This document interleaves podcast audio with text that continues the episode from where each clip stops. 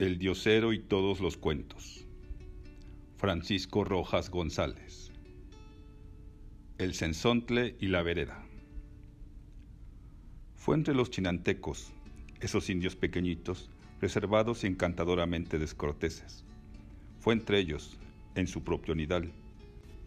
Trastumbando Istlán de Juárez y en los mismos estribos del sugestivo fenómeno de la orografía de México que llaman el nudo del Zempoaltépetl Escogimos Yolox, San Marcos Yolox, para ser más exactos, como el sitio ideal para instalar nuestro laboratorio antropológico. Yolox es una metrópoli de escasos 300 habitantes que cuelga entre girasoles y magueyales de un ribazo de la cordillera. Entorno de Yolox. Nombre cordial, supuesto que significa corazón de idioma azteca. Ranchos, congregaciones y jacaleras, de donde todos los viernes bajan los indios dispuestos a jugar en el tianguis su doble caracterización de compradores y vendedores, en un comercio de trueque animado y pintoresco. Sal por granos, piezas de caza o animalitos de río o de charca por retazos de manta, hierbas medicinales a cambio de rayas de suela para guaraches, hilo de ixtle enrollado en vastas bandejas por candelas de cebo, gallinas por manojos de estambre. Ahí, posesionados de la escuelita abandonada, dispusimos nuestro aparato técnico. Había que basar en datos irrefutables de tipo estadístico una teoría nacida sobre la mesa de trabajo de un reputado sabio europeo. Es decir, que nosotros los investigadores andábamos en la misión de surcir ciencia. En un encargo semejante al del zapatero remendón que reluja un par de viejos botines, o más sencillamente, teníamos entre las manos una brújula para la cual había que manufacturar una buena colección de rumbos, o, de otra suerte, la luminosa especulación del maestro sucumbiría en los instantes en que empezaba a cobrar prestigio en las aulas y crédito en las academias. La primera semana iba pasando entre nuestra inquietud y las protestas de los europeos que formaban parte de la expedición.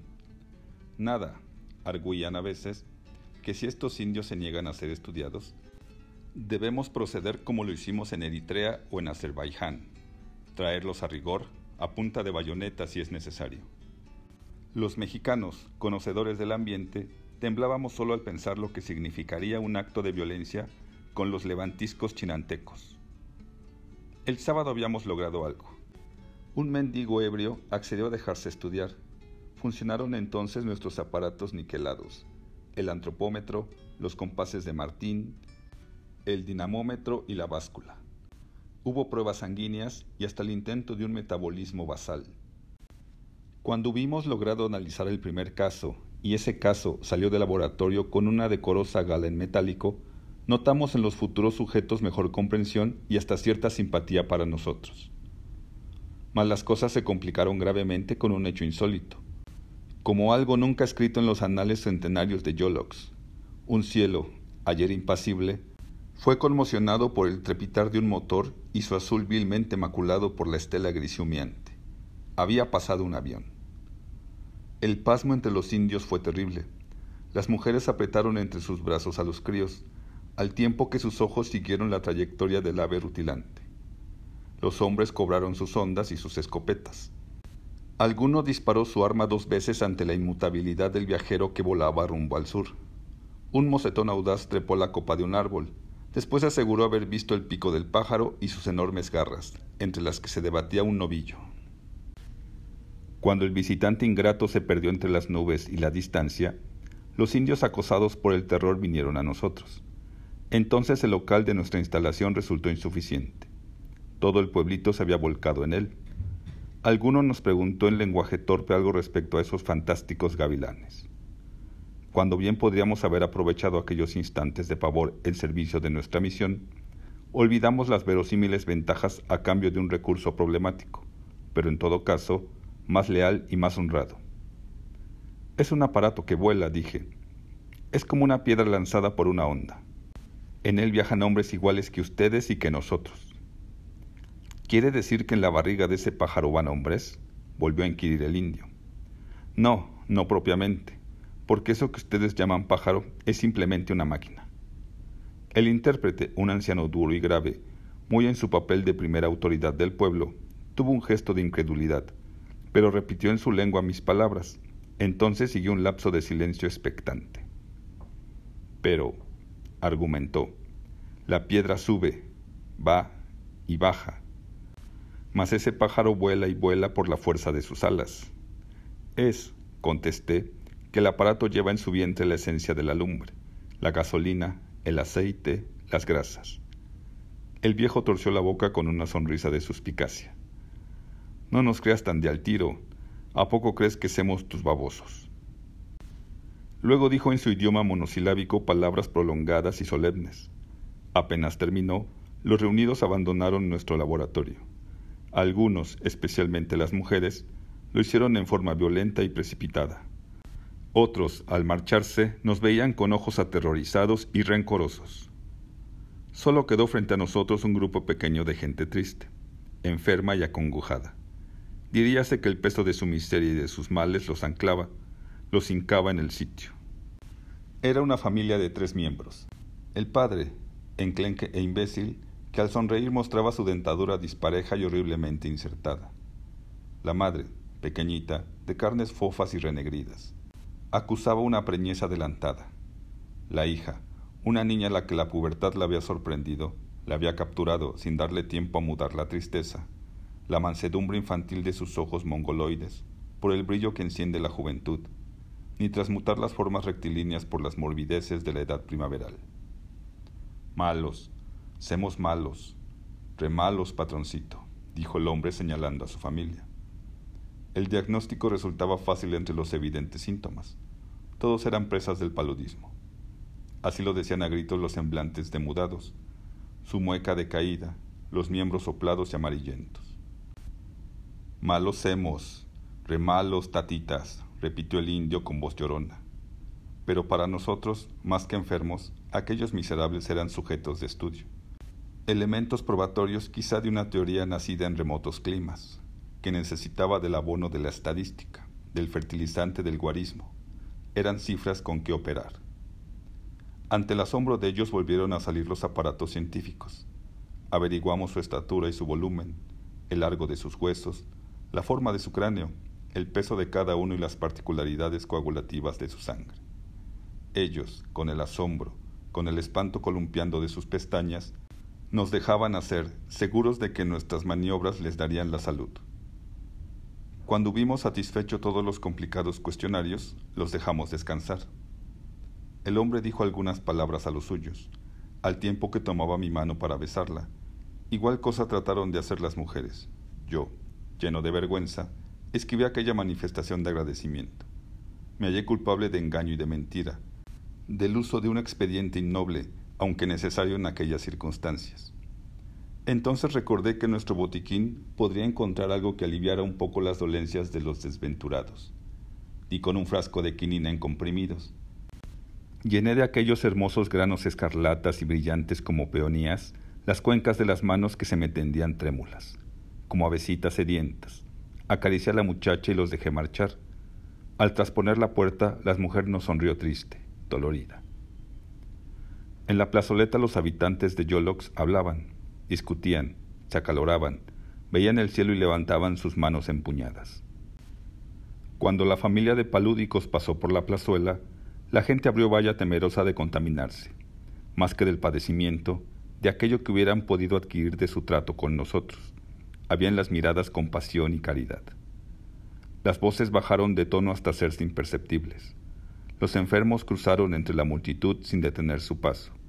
Iban de regreso a la tierra baja, donde priva el letal paludismo.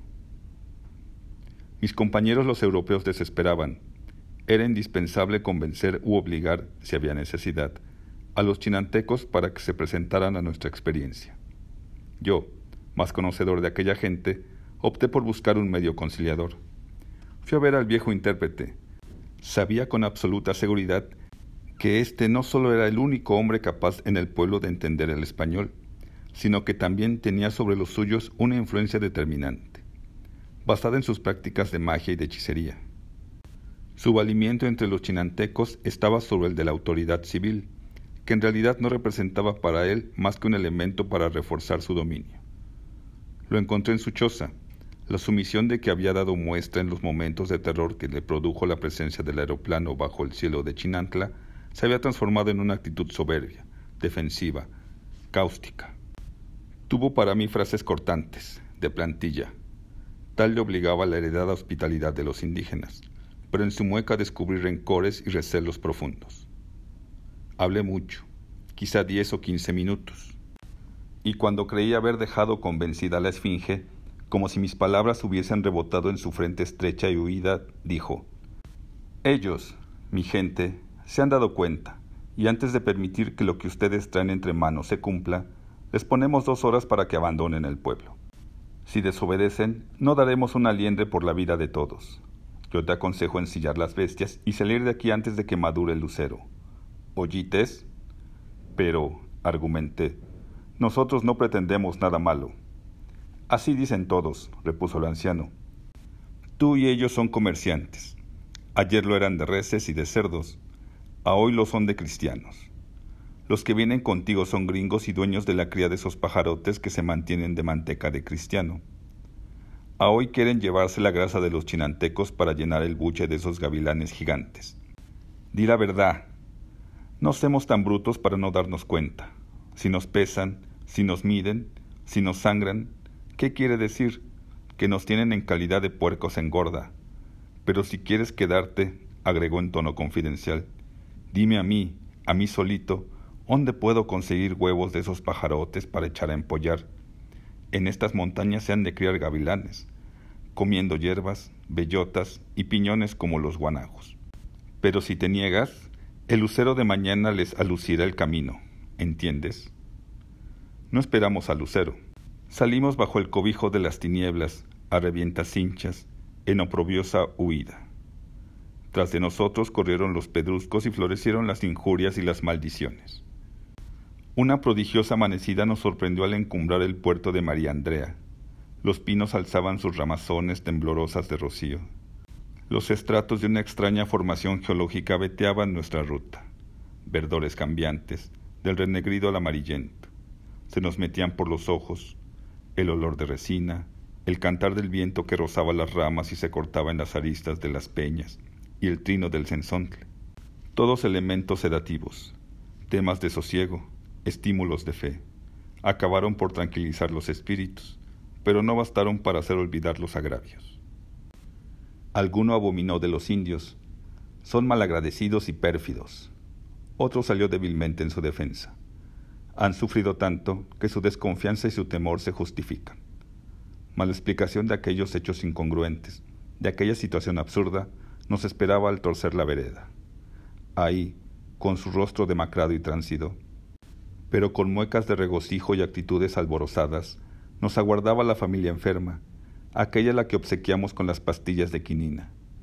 El hombre imbécil y la mujer preñada intentaron otra vez besarnos las manos y la niña se elevó de puntillas tratando de tocarnos.